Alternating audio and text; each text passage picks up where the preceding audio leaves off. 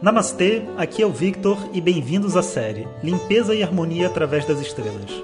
Essa é a nova série de áudios de Vedanta do nosso acharya Jonas Mazet.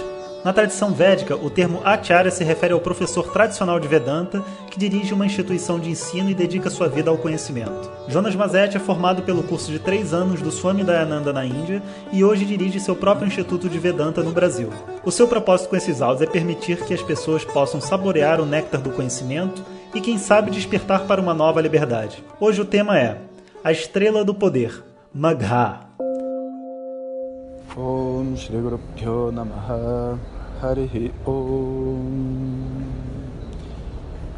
Bom dia pessoal. Então estamos na Nakshatra de Magha.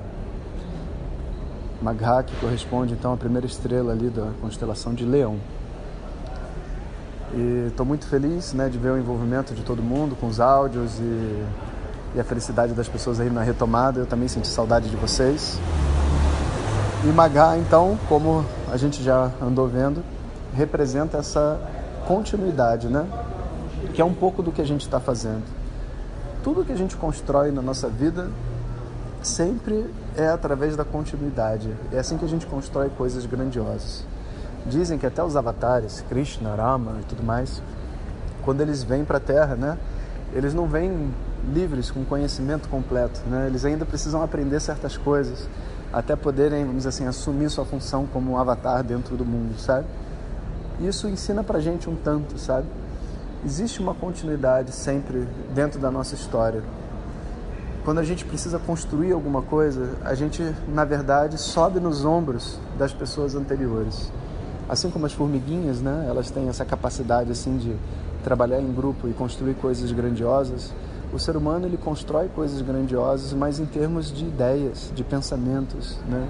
Toda ciência é estruturada uma pessoa subindo no ombro da outra, né? Um grande projeto. Na espiritualidade não é diferente, sabe?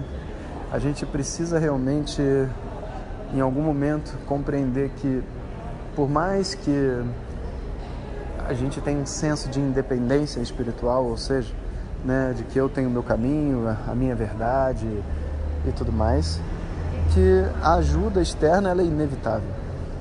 Mesmo que eu queira ser um autodidata, e muita gente faz essa piada, eu falo, professor, eu sou autodidata, não vou estudar Vedanta, não vou estudar nada, porque eu sou autodidata. Aí, o que, que você faz, autodidata? Aí eu leio livros. É, meu livro não foi você que escreveu, né? então você não é autodidata, né?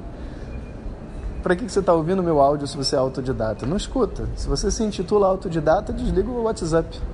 Por quê? Porque você está escutando uma outra pessoa. E não tem nada de errado nisso, para falar a verdade, é uma coisa muito bonita você poder né, escutar uma outra pessoa, ouvir e aprender com uma outra pessoa. E não importa se você é novo, se você é velho, se é homem, mulher, de onde você é, né, a gente sempre tem uma oportunidade de aprender com uma outra pessoa. E isso, inclusive, é uma das coisas que define um mestre, sabe? Eu conheci vários mestres, assim, no final da vida, sabe? Que mesmo eu acabando de me formar lá no curso de três anos e tudo mais, Swami Dayananda, sabe? É, depois de ter passado aquele processo todo, mas que não sou nada, né, ainda, porque pensa bem, quanto tempo não tem pela frente ainda para você poder mastigar os textos, afiar seu intelecto e etc, né? Às vezes eu encontrava um mestre desses mais velhinhos, né, que já ficaram 30 anos estudando, 40 anos estudando ensinando, né? E eles chegavam para mim com uma humildade, sabe? E, e, falavam que aprendiam coisas, e eu falei, eu, eu me sinto até envergonhado de, de, um, de, um, mestre como esse dizer que está aprendendo, mas na verdade, é, tirando a brincadeira de lado, né? Eu, eu me sinto muito orgulhoso deles, por eles, e faço as minhas orações para que eu também possa sempre continuar aprendendo porque o conhecimento espiritual ele não é construído, sabe, por um processo de você com seu ego tentando se descobrir, sabe? É uma benção. É uma benção de fora, é uma luz, uma luz divina que através das pessoas, dos mestres que você tiver na sua vida, mestres não só da tradição, não, mestres mesmo, pai, mãe, um professor, um grande amigo, né, filhos, essas pessoas todas elas vêm e trazem para nós uma luz e a partir dessa luz a gente constrói uma pessoa melhor, para ser uma pessoa melhor. Então, se dentro do mundo, né, cotidiano, uma pessoa chegar e dizer que ela construiu a sua vida sozinha é um absurdo. Poxa, dentro da espiritualidade é um absurdo ao quadrado. Porque a espiritualidade, inclusive, né, tem como objetivo que a gente elimine esse ego, sabe? Então vamos parar com essa, sabe, esse tipo de discurso, sabe, de qual é o, o meu nível espiritual. Eu sou da, sabe, da ordem lilás e sou faixa preta de meditação, você entende? Porque esse tipo de discurso de quanto eu já percorri, o que eu já fiz, na verdade, na espiritualidade não, não tem a mínima importância. Tem uma importância na sua história e a gente vai sempre lembrar disso, sabe? Mas a gente não quer fazer da nossa vida espiritual uma busca por ser especial espiritualmente. Então, que a gente possa, na medida que a gente evolua, cada vez se despir mais desses títulos, dessas ideias, né? E se conectar, na verdade, com o poder que vem antes da gente. Então, se uma pessoa às vezes me pergunta assim, professor, essa aula foi ótima, né? Como que você, é, sei lá, deu uma aula assim? Eu, eu, não, eu, não, eu não tenho o que dizer, eu vou dizer para ela assim, olha, foram bênçãos, bênçãos dos mestres, das pessoas que vieram atrás de mim. Se você achou a aula ótima, foi porque você estava preparado e porque as pessoas que vieram atrás de mim eram muito boas. Porque de verdade eu, Jonas e qualquer um que esteja estudando, entende, nesse processo de aprendizado, está, na verdade, se entregando, não está criando, sabe? A gente não precisa é, inventar nada. Todas as coisas boas já existem.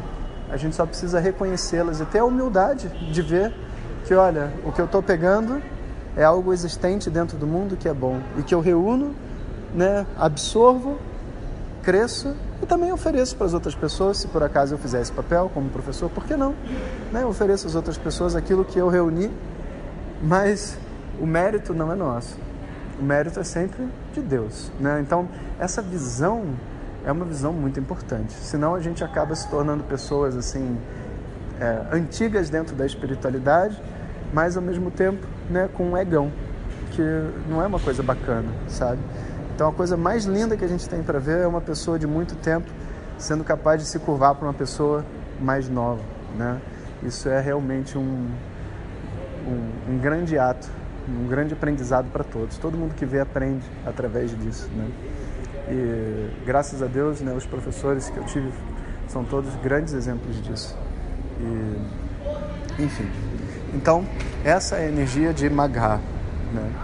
E Magha também ele tem essa ele tem uma história através desses ancestrais, né, que dão para gente essas bênçãos existentes no mundo e tudo mais né, que eles são os reguladores, aqueles que conduzem as pessoas depois da morte. Né? Eu acho legal explicar isso, mas por curiosidade, que dentro da tradição védica, né, você não tem esse conceito binário, né, de céu e inferno, como a gente vê assim na religião católica, né?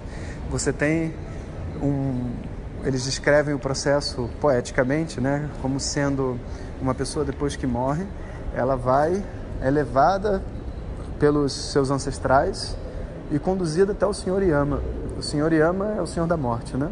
Que vai passar por ela tudo o que aconteceu na vida dela.